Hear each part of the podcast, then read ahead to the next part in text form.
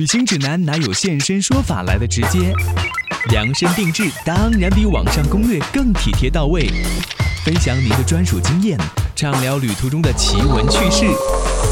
现在就和我一起走进七嘴八舌。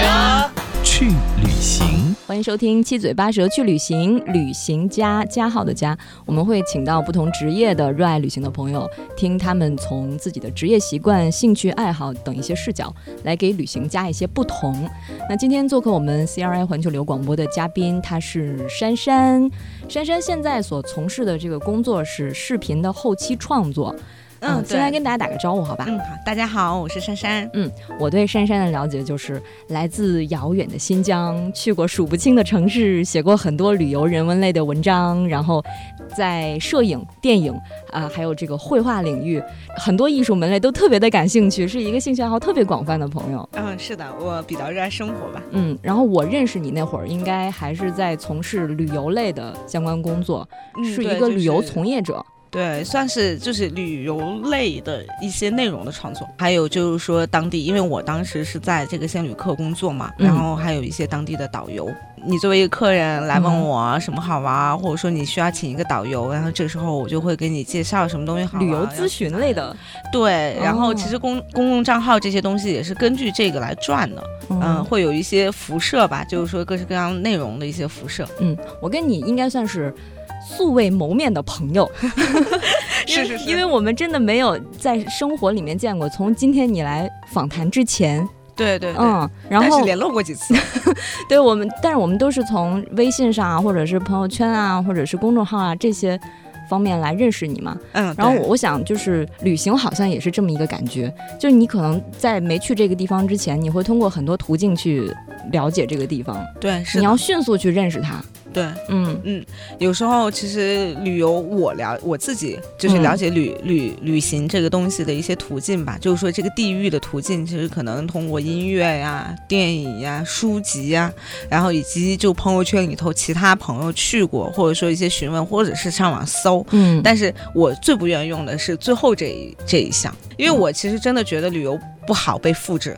就每个人的体验都不一样。对，其实我其实自己有一个特别小的小梦想，就是以后如果我真的有实力的话，嗯，我会拍一个一个什么样的片儿？就比如说，假设是你，假设是我，还有假设另外一个人，我们三个都在同一个城市，比如说这个城市是巴黎吧，然后我们在那里旅游。但是因为我们三个人本身不一样，我们的经历肯定是不一样的。可能你喜欢时尚。嗯，而我呢，可能喜欢艺术，他呢，可能喜欢的是什么浪漫，然后，那我们三个遇到的东西、事情、吃的、遇到的人，全都是不一样。我喜欢浪漫，我就看到巴黎街头的情侣；你喜欢艺术，你可能在卢浮宫看到了好多好多这种画作。对，但是我们关注的点不一样，所以这就是千差万别的旅行。对，然后。这个巴黎在你心里和在我心里，在他心里都是不一样的。然后就是我们可能在同一部影片里面会擦肩而过，这只是陌生的路人，但是我们可能会塑造出一个非常呃完整的巴黎，因为我们看到的是不同面的巴黎。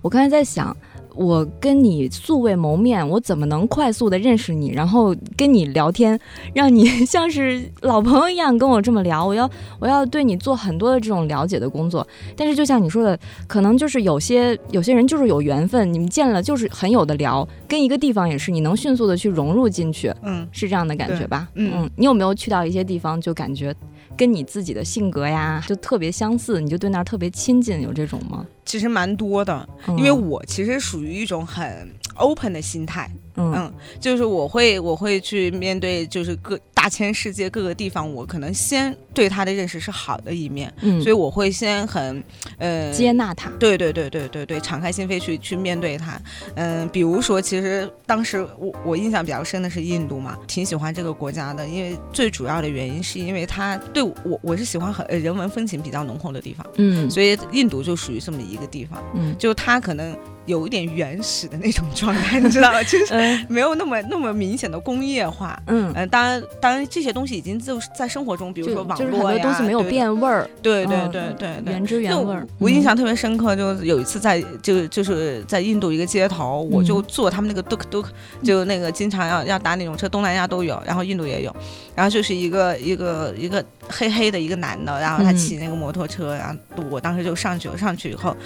我就跟他聊天，然后他就问我是不是从呃，就是因为我一看就就是中国人的长相嘛，他问我是不是中国人，我说是啊，然后他好像年龄跟我差不多大，然后他说他已经有五个孩子了，哦，我当时就就就很震惊，你知道吗？因为我觉得印度已经是个人口非常多的国家，而且其实。生五个孩子对他们来说压力很大，而他们的妇女基本上也也也有很多不出去工作的，所以你想，一个一个只是开多个多个车的人要养养那么对对对五个孩子，其实还蛮辛苦的，但是他也没有想着去改变，就就是这样。我祖祖辈辈都是这样过来的啊！对对对对，没有独生子女政策。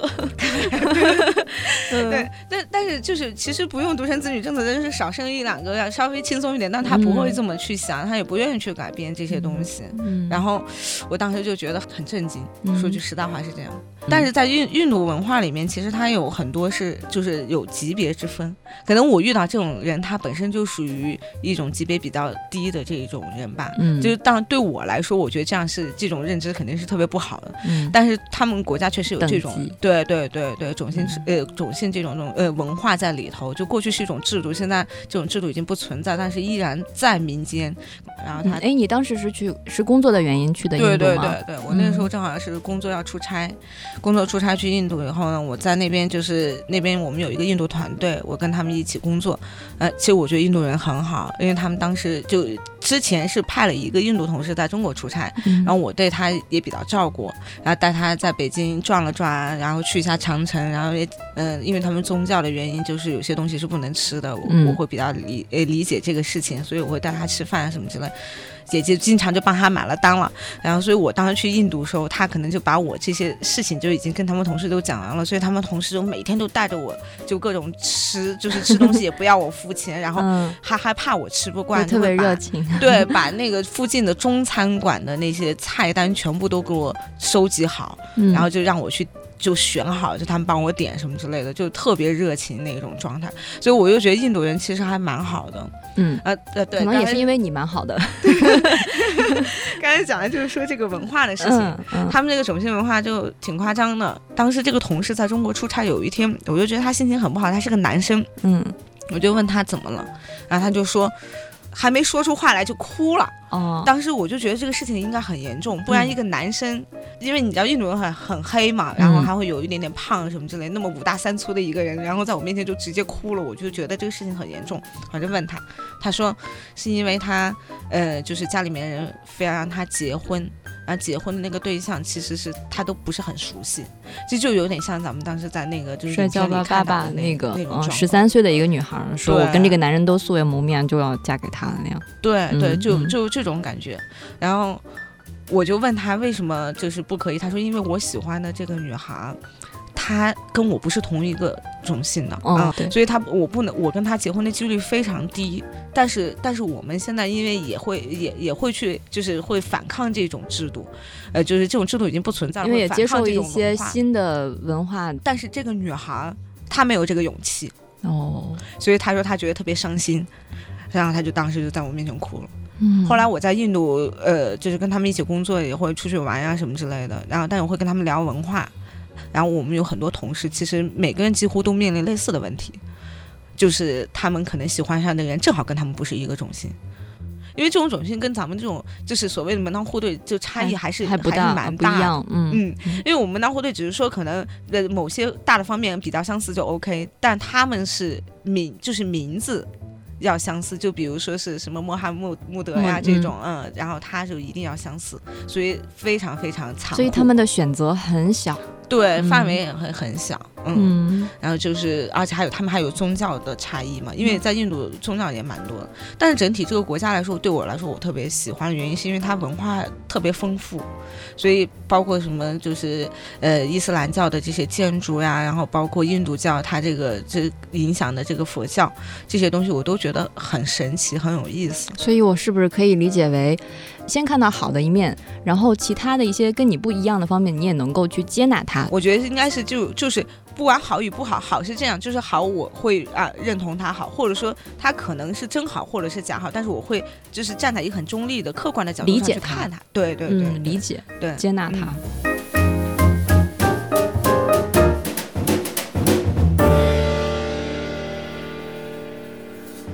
就是之前还聊过这个事情，我在那个。圣彼得堡把钱包就给丢了，然后把这个钱包丢了以后呢，里面是我的所有的卡和所有的钱都没了，我身上当时就只剩一个手机，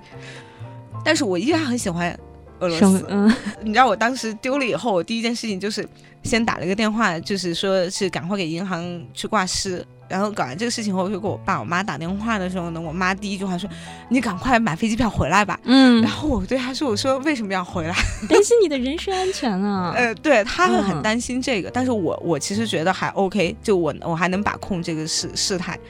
我就觉得俄罗斯也是有一个非常喜欢的国家。景美就人人文上来说的话，我觉得俄罗斯人属于这种，他和印度人不一样，印度人很开放，就是他的那种开放，是我很愿意乐意跟你去沟通，乐意去跟你说话呀，然后乐意去了解你这个人，或者说你从国外来人，哎，我觉得你很好玩，哎，你是个呃不一样的人。但是俄罗斯是这样，就是他相对来说比较冷漠，就人走到大街上可能都不会给你一个就是特别热情的微笑，嗯，都不太会这样。脸都冻僵了。有这种可能性，嗯，但是他就是比较，就我当时住的那个 Airbnb，呃，家里面一个那个女孩，她当时就说说，哎，嗯，俄罗斯可不是一个很友好的国家，她自己都会都会这么去觉得，但是但还是很喜欢，因为它其实有很多过去的一些建筑太精美了。就是自然风景配上这些建筑以后，就觉得简直是特别特别呃锦上添花那种感觉。俄罗斯挺喜欢的，包括就去年我去了古巴，就其实古巴属于一个我们在那里旅行挺不方便的，为什么呢？因为它基本上用的是西语比较多，嗯嗯嗯，然后很多博物馆的介绍什么之类的，英语的也很少。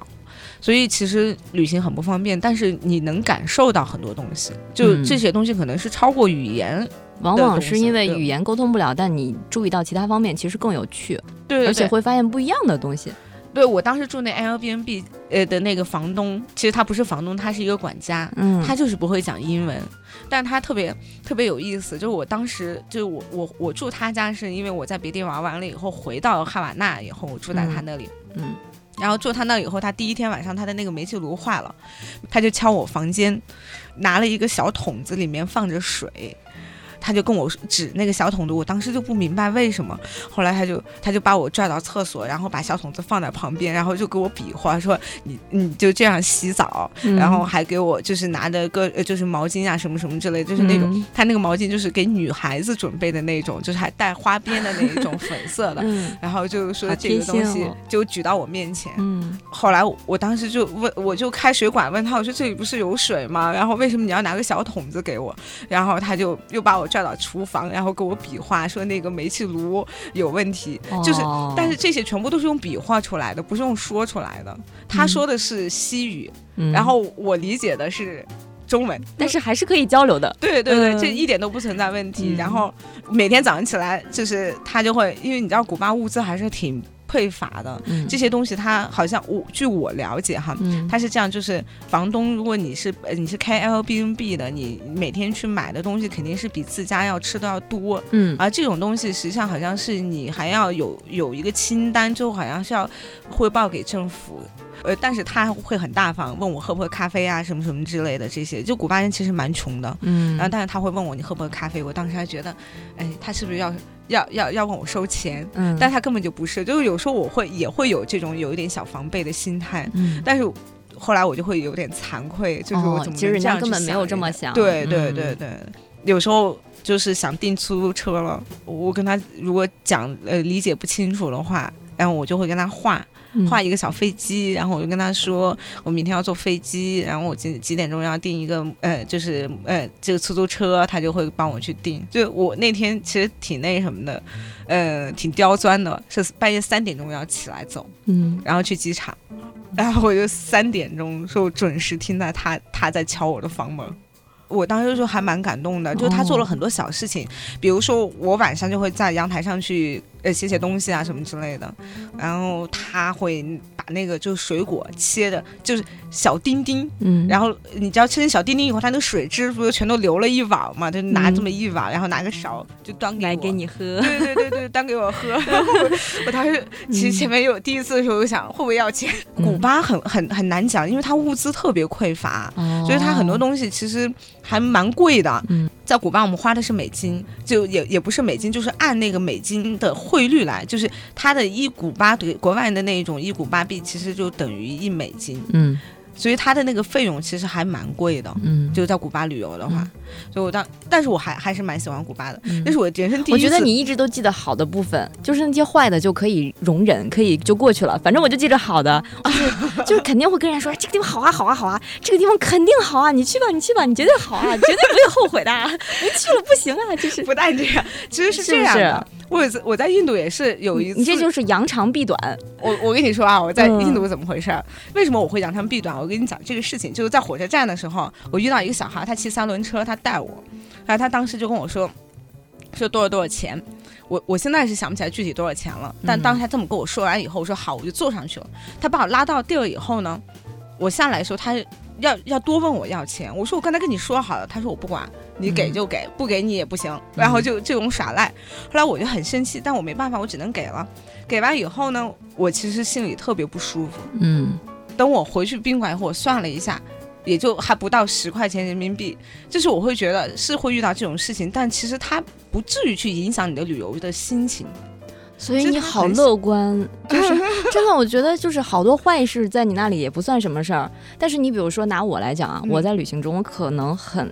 很可能会因为火车晚点，或者酒店人员的服务态度不好，或者是这个景点有宰客的，我就对整个旅行就否定了。我可能对那个地方就不会有太多好的感觉了。这样我就可能不会像你那样，我就记住好的，然后那些坏的只是旅行的一小部分。嗯嗯嗯，我我觉得这样你这样是对的。但是我有一点特别特别矫情，就是对于旅伴的选择特别矫情。嗯，因为。因为我觉得这个事实上它是影响你整个旅途的一个质量，就是其实一个一个事件，就是在某一个地方你可能遇到一点不不太开心的事情，他会很快过去。嗯。嗯，就跟比如说呃两个恋人，就是你谈恋爱在一起，就你有你侬我侬的过程，有吵架的过程，以后最终不管是分开了也好，还是在一起也好，我觉得时间久了，其实可能大部分记得还是对方的好。就就是这种感觉，我觉得我对地狱的那种感情也会这样，就是事件过去了就过去了，但是所以旅伴很重要，是因为他一直都跟着你一起走，对对，从头到尾，每天点点滴滴，早晨起床到晚上，这个我觉得还蛮蛮重要的。我对旅行这个词儿也有点矫情，就是可能是所谓的情怀吧，因为我觉得，呃，工作就是工作，然后旅行就是旅行。你在你的工号里面就是。二零一五年的那个年终报告里，好像说你们那天晚上在聚餐，然后有一个你特别欣赏的前辈说：“珊珊，你给我们做了个典范，就是情怀这个东西是可以实现的。”嗯，那你能把这个情怀掰开了揉碎了给我们讲讲吗？到底你觉得这个情怀体现在哪些方面呢？我们老说情怀这个词，对对对，其实情怀这词蛮大的，对，体现在旅行上面是怎样的？嗯，要要是说体现在旅行方面，就是我觉得我必须要旅行，就是我这个人就是必须要旅行的一个人，如果我不旅行，我就会我就会很难受，所以我会用我自己想能做到的方式去实现它，这可能就是我的一个情怀吧，就是我一定要去旅行。然后，而且我要走更多的地方，看更多的事情。但是，只要是有任何条件，我都会会去实现这个这个想法。然后，没有条件，我会创造条件去去实现。所以，旅行对于大多数人来说是一个生活的调剂，但是对于你来说，它必须成为你生活里的日常。对，是这样。所以，旅行即生活，也就是你觉得旅行必须是你生活当中的一大部分。对，是的。这个一大部分，一个月有多少天要在外面？这个不能这么算，就是怎么它会它会变成一种呃，就是生活习惯，就跟你每天需要吃饭、每天需要喝水是一样的这种生活习惯。就是当然我不一定每天都需要旅游，但是我一定要旅游，嗯，就是这种生活习惯，嗯嗯。但是关于你的旅行方式，比如说你是怎么去旅行的，用什么样的视角去旅行呢？可能我们要在下期节目里面聊到哈。这一期我们已经到尾巴尖了嘛，有一个。有一个问题想，就是想问珊珊啊，就是那个你的公号里面有一个叫玫瑰的，说珊珊你的成长令人羡慕，你的成长是有很轰轰烈烈过还是怎么样？为什么会被人羡慕呢？除了你把你心目当中对在路上的这个梦想实现了之外，让他把情怀落实到你去到很多地方之外，你还有哪些成长经历会让让玫瑰这位朋友那么羡慕呢？嗯，我觉得我这个人的性格，嗯，是一个比较淋漓尽致的一个人，就是，比如说映射到谈恋爱，如果大家说谈恋爱的这个词儿的话，叫做轰轰烈烈，我的性格就属于这种，就是我做什么东西，我就喜欢就淋漓尽致去做，然后义无反顾的。就是我年轻一点的时候，比如说我辞职去旅行，嗯，然后比如呃，我也做过这种事情，虽然这不是一个很值得倡倡导的旅行方式，但是。我愿意去承认他，并且去去做他，原因是因为我的性格可能就属于这种。我觉得他羡慕，他说他羡慕我的成长的原因，可能就是因为有很多事情他有想过要做，但是他没有走出这一步。但是我可能就属于这种比较洒脱的。而且很多人其实是有很多牵绊的，比如你之前提到说，常年在路上，其实对父母是有点亏欠的。对，嗯，然后成长是一个特别疼的词儿嘛，而且我觉得旅行也就是你从一个地方。去离开也是不断的告别，不断的在进行这个过程。对，你能做到就是这种，比如说特别留恋、特别舍不得这种感觉吗？会会有很多牵绊吗？会，我对我我刚才就说，我说其实我不管呃，我对地域其实有一种在恋爱的感觉。嗯，有，其实我原来有一段时间被派去武汉出差的，嗯，我在那里待久了，我当时在武汉拍过一些比较好看的照片，我特别，我可能很多人不太喜欢武汉，觉得武汉就脏脏乱乱的，有很多人是这样的感觉，但是我特别喜欢武汉，因为我当时就我觉得我在墨山上看东湖，看那个水上长廊特别美，后来有一年就是我当时就开始慢慢玩视频了，以后我就想去武汉拍点东西，嗯。然后我就找了个周末就去了，去了以后。就是说，我东湖在填湖，在重新修水山长廊，我然后全程据说有三千个工地，当时在开的时候，你可以可想而知那个城市是什么状态，我我就哭了，我当时真的就哭了，那么感性。你是一个从事旅游业之前。是一个做自动化的一个姑娘，是吧？对，从事这这方面工作的人。对，怎么就突然那么感性了呢？其实我性格里面是比较感性的，所以我虽然有这个工科的血液，但是我有时候有一点大条。然后当时我真的，我在武汉一下就哭了，哭了以后我就给我我在我呃武汉的闺蜜发信息，打了个电话。当时还不是发信息，哭着给她打个电话，我说怎么可以这样呢？怎么都变成这样？那原来多美啊！那种欲望全都没了，就各种哭哭。然后他当时就。发了个微博给那个，就是就还艾特了当时武汉的什么什么电台的人，然后就说，嗯，为什么武汉要挖工地什么什么之类这样。其实对这个地方的这种感受，对我有时候看到看到美景，我真的会哭，那个眼泪自动就下来了。我我不知道你有没有类似，所以你这个旅行是渗透在你的骨子里的。对对对对对对对，我会感性到这种程度。哇，世间真有如此的奇女子。而且我觉得，按理说就是女孩子都喜欢在家里陪着爸爸妈妈，或者说就是能够一直远行、一直在路上的，确实我身边的不是特别多。就是你可能说，嗯，经常出去玩，但是可能没有像你这样爱到这个这种极致的。嗯，看到一个地方就我也是想办法平衡，嗯，就是因为其实我喜欢那种旅行，也是自己一个人慢慢的去品的那种感觉。因为我其实特别害怕有人在旁边，比如说我在拍一个东西，然后有人在旁边等，虽然他不催我，但是我依然觉得我会很紧张，就是因为我会让觉得别人在等，所以我就会就有一点放不开手脚。那我自己出去的时候，就是我觉得我累了，我就可以休息。我想拍我就拍，然后跟着自己的节奏走。对对。但是，呃，现在我也会平衡。比如说春节的时候，我会带父母去旅行。然后像今年我去年我带我爸我妈就去附近，因为他们也不太想走太远，所以就在泰国玩了一圈。然后今年是在呃那个马来西亚玩了一圈，